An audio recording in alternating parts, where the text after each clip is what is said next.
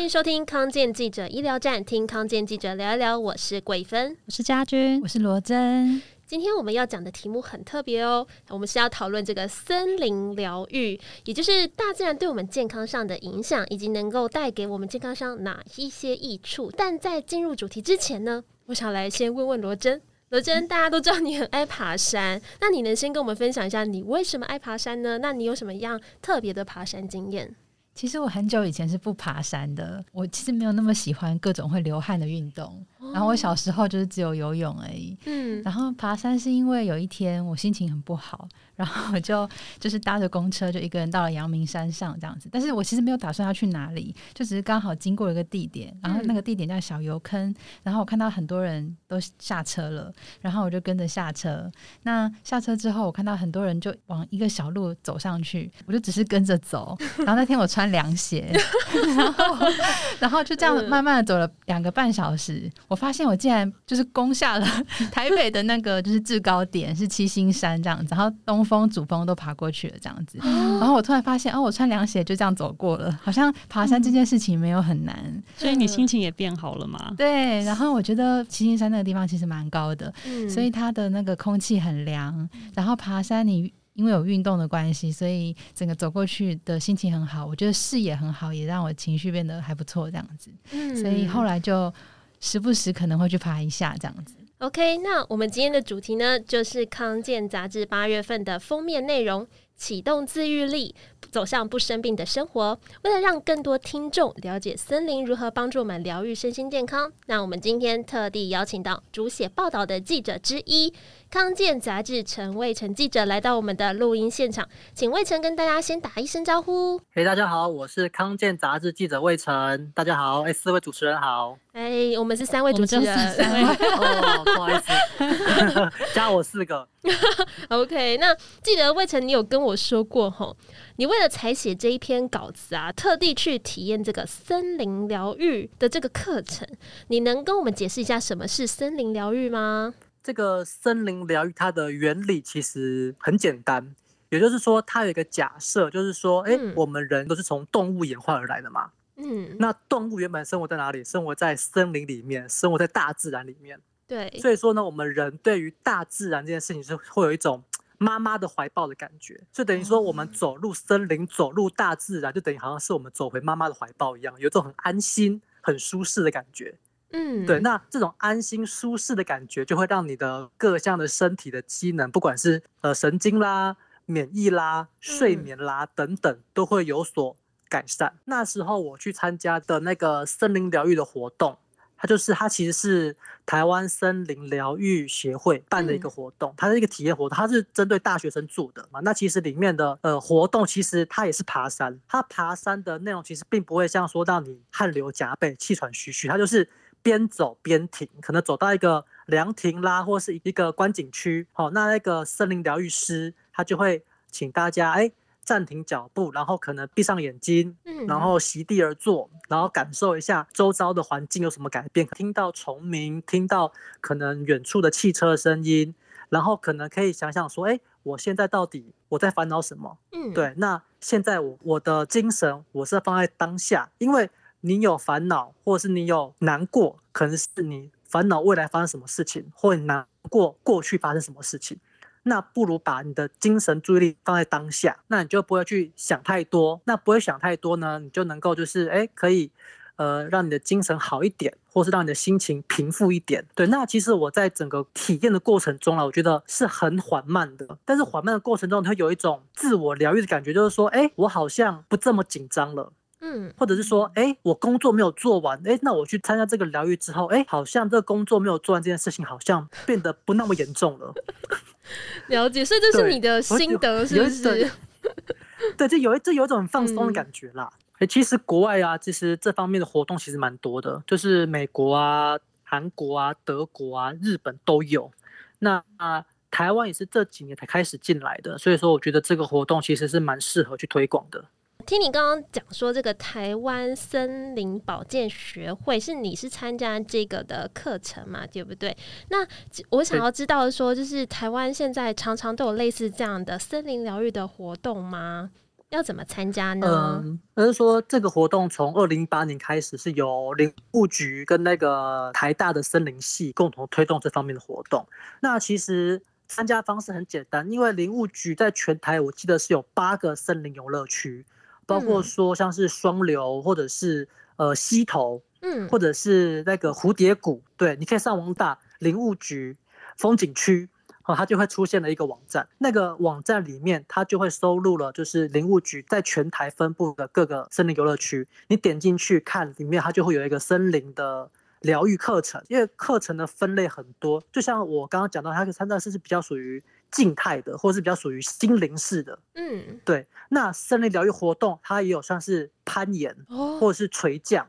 这类比较像是，哎、欸，我可以活动，我可以运动，我可以增加我的心肺耐力的这种活动，你也可以去参加这样子。所以说，你可以根据自己的呃需求去选择森林疗愈的课程。了解，那这个要多少钱呢？因为我印象中，在国外像是日本，类似这样的活动，其实都蛮贵的，就是两天一夜大概要四万台币这么贵。那台湾也需要这么多钱吗？呃，台湾其实这类的活动并不会说要到过夜，就是可能当天来回这样，那可能只交个入场费，交个材料费这样子而已。哎、欸，那我想想问一下，就是呃，为什么你刚刚讲到说走进大自然这样的森林疗愈，像是吹风啊，闻一些树木的香气啊，感受新鲜空气跟芬多精，可以让我们消除紧张和焦虑？这部分你有请教到专家吗？他们有怎么样的一个解释吗？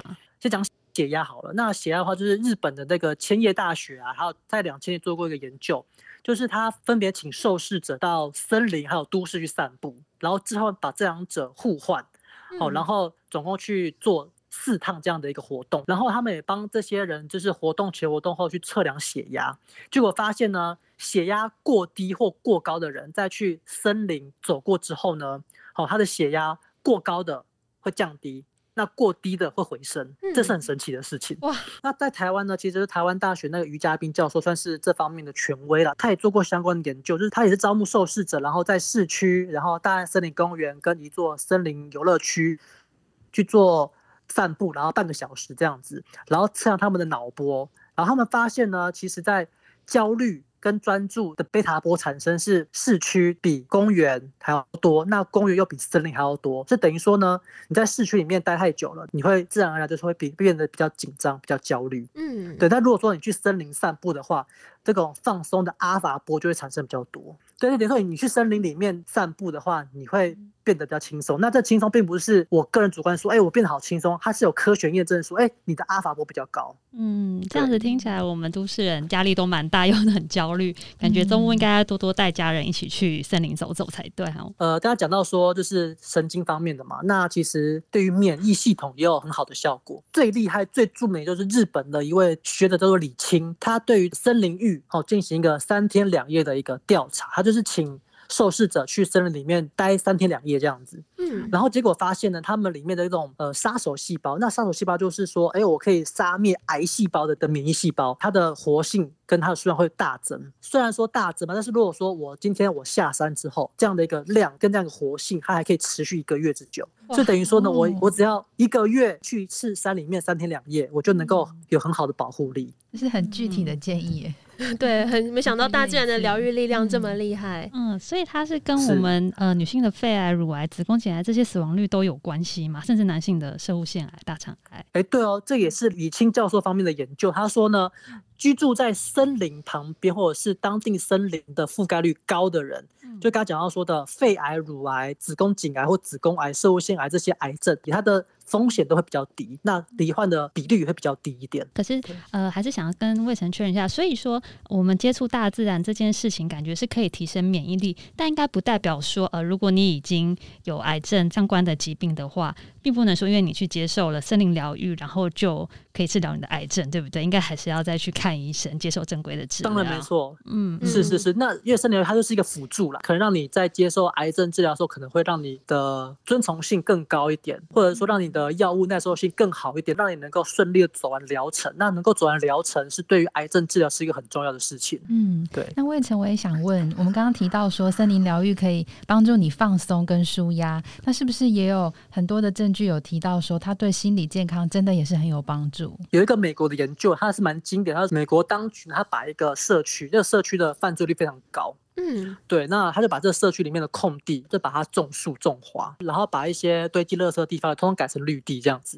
然后结果发现的那个社区的犯罪率下降了百分之三十六，那破坏行为下降了百分之三十九，居民对于那个社区的安全的分数啦，也提高了百分之五十七这样子。他不仅把社区美化了，而且还能够改善社会行为，我觉得是还蛮有趣的一个研究。那小芬就是在家里种花种草，可能对心情、心理健康来说，可能。就是很有帮助的一个做法。对我，我很喜欢，就是在家里就是放很多的植物。其实我一开始搬进这个家的时候，我就到处去搜罗大家不要的盆栽，就是把我的阳台就是摆了很多的花草，还有树，这样。我是希望透过这些绿意带给我自己的好心情，而且我很向往，就是整个家都是绿色跟白色的基调。然后最近我还去参加一些就是脸书社团的一些呃植物性的社团，最近在流行这个龟背玉，它长得其实有点像姑婆芋，它就是常常会出现在一些呃那种海岛上面。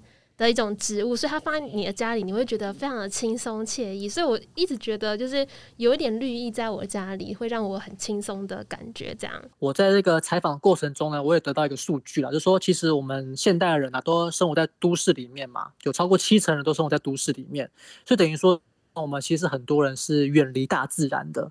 所以当我们的这个都市很拥挤嘛，我们生活空间不足啊，然后呃污染又很多，那我们就是大脑其实很难获得休息的啦，所以说现在有很多学者就说，其实我们现在的都市的生活就是是一种大自然缺乏症的这种状况。小朋友提到在家里种这些花花草草，反映的是你心里是一种很想要去大自然的这种渴望的感觉。我觉得“大自然缺失症”这个字蛮具体描述我们最近的状况。像最近疫情期间，整个防疫的那个政策收紧起来，大家其实很少外出，然后很多大自然的步道啊，可能也封锁起来。嗯然后后来慢慢开放之后，有一天我就。戴着口罩 去爬山，应该先讲前一段时间。前一段时间还没有办法，就是出外出运动的时候，我觉得我一整天在家里坐着，会觉得心情真的非常郁卒，嗯、然后又觉得越来越胖，嗯、然后看着自己的身材变胖，又更郁卒。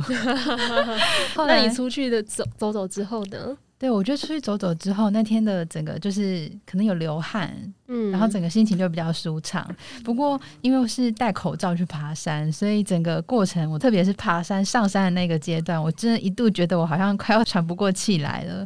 所以就是也是提醒大家，就是如果说戴口罩去爬山的话，可能速度要放慢，然后还有水啊要带足够，然后要足够的休息这样子。嗯嗯，了解。那家军，呃，我记得你刚刚有跟我们分享说，你的孩子呃有时候就是。他们的学校会规划带他们出去走一走，亲近大自然，是这样吗？嗯，对啊，就是我可以分享一下，就是因为小朋友现在幼稚园，然后他们学校其实每个学期都会规划一次的亲子登山游这样子。嗯、因为我们大家都住在都会区嘛，然后这呃学校它就是特别安排在台北市近郊的那种郊山，而且它。呃，带小朋友去登山之外，他还会给你一张学习卷，然后上面就会画一些呃不同叶子的图形，然后一些昆虫，比如说有蚂蚁呀，然后什么瓢虫啊之类的。他就是希望你小朋友在呃沿途登山的过程中，爸爸妈妈可以带孩子，然后去除了接近大自然之外，也可以认识这些昆虫、这些植物。我觉得真的还蛮棒的。然后。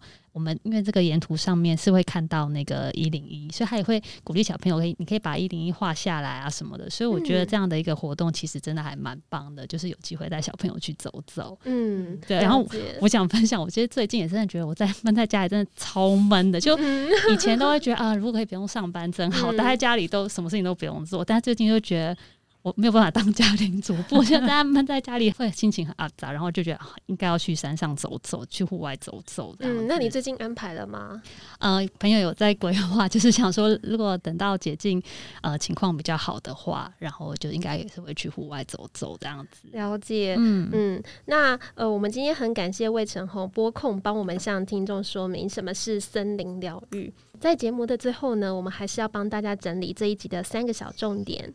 第一，森林疗愈是指向大自然汲取疗愈能量，例如到森林里散步啊、深呼吸、触摸树干、树叶等等。国际间呢，已经越来越受到民众的欢迎。那台湾也在二零一八年后开始发展喽。嗯，第二，森林疗愈近年有越来越多的实证研究证明呢，大自然可以对我们的心血管系统啊、神经系统、免疫系统，甚至是心理还有社会行为的健康带来许多的好处。所以呢，除了舒压之外，其实对我们的身体也是有更多的帮助哦。嗯，第三，森林疗愈它可以辅助我们提升免疫力，但是要提醒大家，不代表生病就不接受正规治疗。无论是癌症还是复杂的疾病患者，我们都要循正规的管道去看医生哦。好的，那我们也小小的工商时间一下。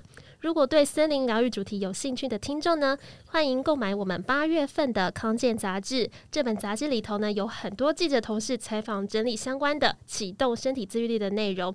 更深入，而且更丰富有趣哦。那我们今天就聊到这边，魏晨你也加入我们，跟大家一起说拜拜吧。好哦，好，那感谢大家的收听，康健记者医疗站，听康健记者聊聊。我是桂芬，我是家君，我是罗真，我是魏晨，我们下次空中再见，拜拜，拜拜。